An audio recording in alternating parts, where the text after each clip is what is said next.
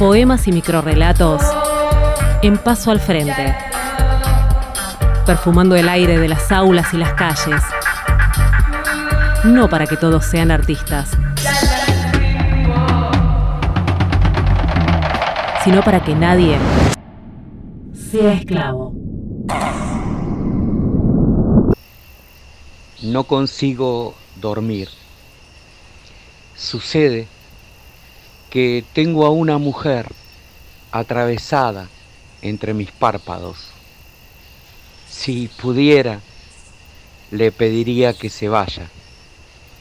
Pero sucede que tengo a una mujer atravesada en mi garganta. Este es un texto de Eduardo Galeano del libro de los abrazos. Soy Hugo Herrera Domínguez, el H, director de la Escuela Patagónica de Narración Oral en las provincias de Río Negro y de Neuquén.